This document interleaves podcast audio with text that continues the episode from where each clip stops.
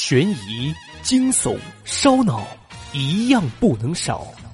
听墨梅故事，听我想听。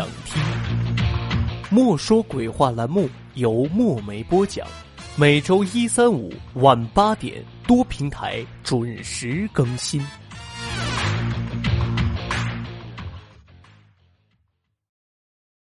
这个故事的名字叫《鬼像》。小白因为经济困难，不得不搬出原有的漂亮公寓，找了一间他认为物美价廉的房子住。其实这间房子呢也挺漂亮的，也很靠近市中心，可不知为啥价格却便宜了一半，连他自己都觉得难以置信。他自然要抓住这个机会。房东人很好，只是他的女儿有点怪怪的，看到他的时候似乎总充满了敌意。房东只提了一个小要求，就是不要随意移动家具，特别是那个笨重的衣橱。小白觉得有点好笑，谁会没事去移衣橱啊？因为搬家的缘故，小白很早就累了，收拾好就上床休息了。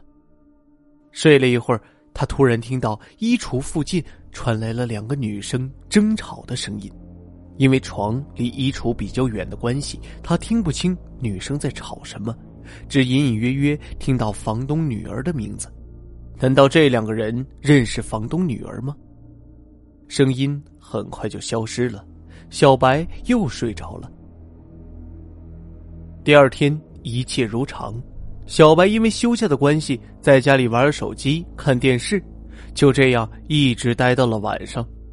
也不知道从什么时候开始，他听到衣橱那边又传来了一些奇怪的声音。好像是有人拿石头砸墙的声音，声音时强时弱，但能感到扔石子人的愤怒。小白想看看到底怎么回事，无奈那儿并没有窗。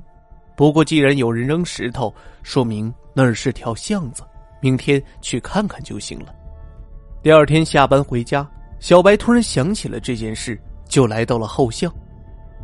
后巷和普通的巷子并没有什么不同，而且干净的连一颗石子都看不见，就好像昨天晚上听到的声音不过是一个幻觉，并没有人在那扔石子儿。不过小白注意到巷子尽头有个被封死的下水道口，上面还写着“禁止进入”。下水道本来就没有什么人会进去的，因此小白总觉得这些字有点太多此一举了。反而让人心生疑惑，这里面会不会隐藏了什么不可告人的秘密？带着疑惑转身要走，小白又觉得这里的墙有点怪怪的。原本光滑的墙，不知什么时候多了几个灰黑色的人影，一共是五个，有男有女，有几个按身高看起来还是小学生。太阳渐渐下山。这些人影也越发明显，感觉好像要从墙里跑出来似的。随着天色越来越暗，下水道那儿也传来了一阵阵怪声，好像有什么要从里面冲出来。小白觉得全身发麻，转身就跑回家了。临走的时候，他注意到自己的房间那儿原来是有窗的，只是被衣橱挡住了，上面还贴了几道符。回到房间，小白看着衣橱，越看越想把它拉开。思前想后，强烈的好奇心还是让他决定要弄清晚上传来的奇怪声响到底是怎么回事。衣橱被拉开的瞬间，小白看到了一张报纸，上面写着几个人的失踪信息。看那身影跟楼下的那几个人影竟是如此相似。小白皱着眉头，压抑紧张的心情，一把将报纸扯了下来。第一眼映入眼帘的，并不是他早就看到贴在窗上的符咒，而是几张扭曲带血的人脸，正一脸愤怒的看着小白。正是报纸上那几个失踪人口。小白吓得倒退了几步，靠在衣橱上，惊恐的望着他们。那些扭曲的脸。似乎知道小白并不是他们要报仇的对象，所以很快就消失了。而小白依旧惊魂未定，瘫软的坐在地上，不知该如何是好。房东的女儿是个坏人，她是个杀人犯。小白的耳边不断传来这样的话，听得他头疼，干脆就上床睡觉，什么都不去想。早上起来，小白就被眼前的景象惊呆了，地上、墙上都是血手印和血脚印，仿佛是昨晚那些脸在向他表达自己的怨气和不满。因为要上班的关系，小白也没空多想，逃也似的出了门。下楼的时候，小白遇到了房东女儿小娜，立刻就想起那些脸的警告，连他跟自己打招呼都没有搭理。房东的女儿看起来就是个萌妹子，可是事实她真是个恶魔吗？小白想都不敢想。房东女儿意识到小白可能知道了些什么。拿了钥匙就打开了他的房门，便看到了遍地的血迹。虽然血迹已经消退了不少，但他知道肯定是他们搞的鬼。我知道你们死的不甘心，想跟他申冤，可能只会让他落得跟你们一样的下场。说完，他转身离开了房间。一天很快就过去了，小白虽然还是有点害怕。可家总是要回的，磨磨蹭蹭的过了好一会儿，他才鼓起勇气回家。经过房东家的时候，他的女儿已经在走廊里等了他很久了。能去你房间坐一下吗？我突然想起，在你搬进来之前，我有东西落在里面了，现在急用，需要拿回来。他的话让小白无法拒绝，只好开门让他进去。小娜一进门，立刻就把门反锁了，然后一脸玩味的看着他。昨晚是发生了什么吗？他边说边向小白靠近，很快就把他逼到了窗边。此时窗上的符已经被小娜扯了下来。小白听到那几个怨灵的低吼和悲痛的哭泣声，心里又惊慌了起来。小娜看起来不是个好对付的人。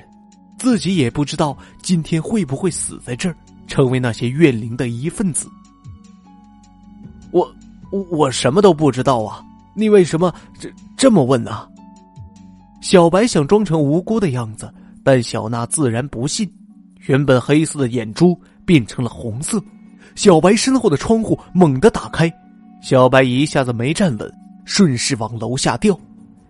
幸好他反应快，抓住了突出的墙。暂时不至于掉下去，这里是六楼，掉下去断手断脚是肯定的。小娜一脸嘲笑的趴在窗边。你以为这样你就能活着？你知道吗？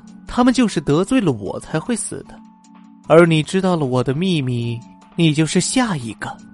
说完，手一挥，小白全身无力，加速朝楼下掉。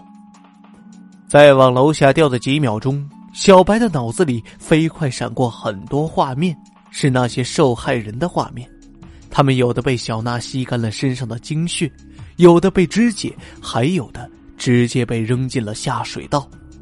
然后小娜就把他们的灵魂困在这里，每隔一段时间就抓一些灵魂用于修炼，不时还会折磨他们。大家都生活在水深火热之中。现在是轮到自己了吗？可他并没有像小娜预想的那样重重摔倒在地上，反而感受到了一股力量拖住了他，让他安全着陆。紧接着，他听到楼上传来了小娜的尖叫声，并看到他好像被什么束缚着，不停的挣扎，却越飞越高，直到看不见。小白还没有反应过来，小娜就以飞快的速度从天空重重的摔了下来，变成了一滩肉酱。小白对这一切都难以置信，还以为自己是在做梦。事情过去后，小白马上搬家了，希望当做什么事都没有发生过。可每当睡着的时候，他总能梦见小娜在梦中鞭打折磨自己。小白什么时候才能从那噩梦中走出来呢？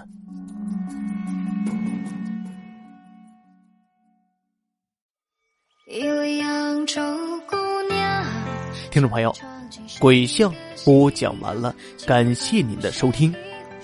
如果您喜欢《莫说鬼话》这档节目，也希望您多多点赞、收藏、评论，让我可以看到。另外，本周墨梅将在喜马拉雅的《怪谈百物语》这档节目中放出一期节目，这是一档汇集了很多精品短篇鬼故事的节目，里面除了我之外，还有很多主播老师的节目，请各位到喜马拉雅搜索《怪谈百物语》支持这一档节目。我的首期节目呢，选择了《莫说鬼话》往期中比较优秀的一篇作品。如果反响不错呢，我将为这档节目每周单独录制一期故事。同时，《莫说鬼话》的更新呢，照常进行。希望各位能够届时捧场。节目最后，祝各位万圣节快乐！我们下一期节目再会。